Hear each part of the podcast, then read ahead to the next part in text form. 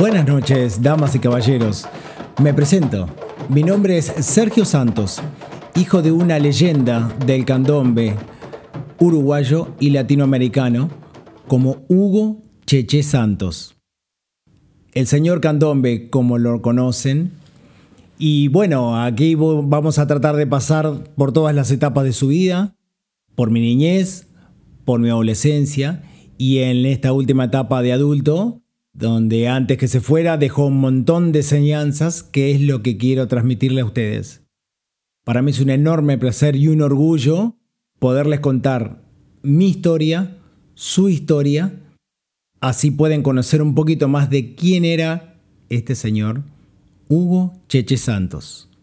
Espero lo disfruten. Un barco llegó en enero. Sí, señor. Y otro llegó en febrero. ¿Cómo no? Mil barcos llegan después. Entiéndalo. Odiosos barcos negreros.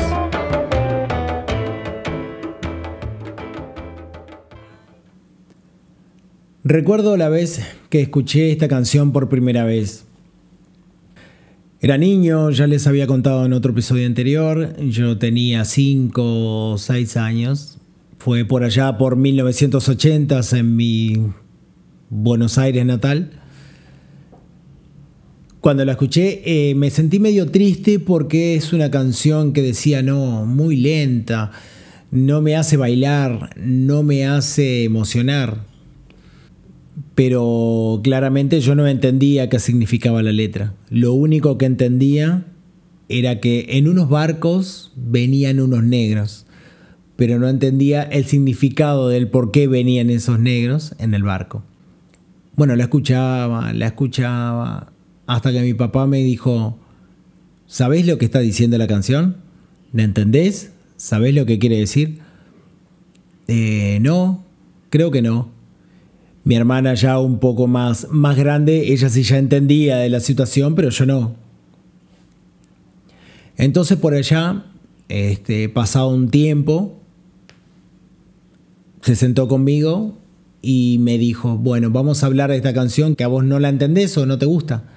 Bueno, esta canción significa parte de nuestra historia, parte de nuestra raza, que fueron traídos como esclavos, encadenados, obligados, separados de su familia, muchos muertos en el camino. Llegaron aquí sin saber leer, sin saber escribir, un continente completamente distinto, separados de todo, y los obligaban a trabajar. Y si no trabajaban, los castigaban. Los castigaban tan duramente que te harían llorar solamente en pensar lo que les hacía. Ahí fue cuando empecé a prestar un poco más de atención a la canción. Y verdaderamente hasta el día de hoy todavía me emociona, me motiva a saber que él hizo una protesta con esta canción. Él protestó en ritmo de candombe la injusticia que se estaba realizando con aquellos negros esclavos africanos que trajeron aquí al continente americano. Claramente cuando yo entendí la letra de la canción se me pasaron muchas cosas por la cabeza. Sentí más o menos lo que mi padre intentó decir con la canción. Sentí pena, sentí rabia, sentí bronca, sentí tristeza, sentí una desazón, una impotencia todo mezclado en la letra de esta canción.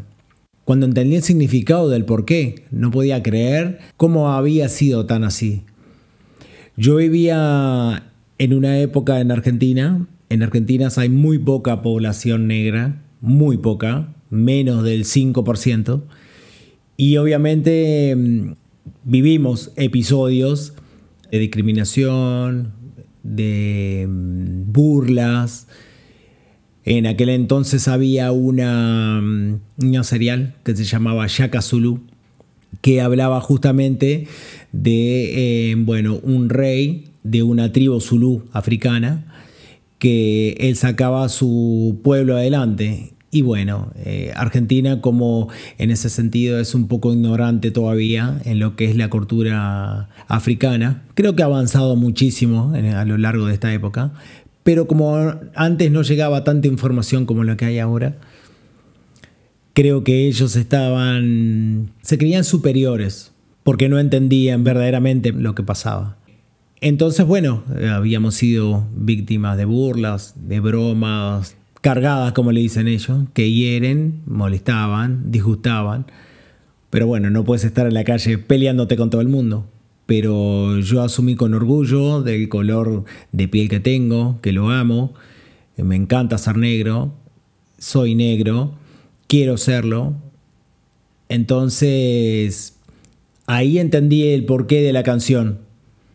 Esa protesta eh, tan audaz que mi padre grabó por allá por los años 60 y que hasta el día de hoy sigue intacta. Trajeron de aquel país cadenas, sudor y palos. Sépanlo, estragos de su ambición. Esa es la verdad. Vendían hombres por dinero. Eso es algo eh, inexplicable al día de hoy. Pero mi padre lo que hacía era interpretarlo, hasta teatralizar la canción.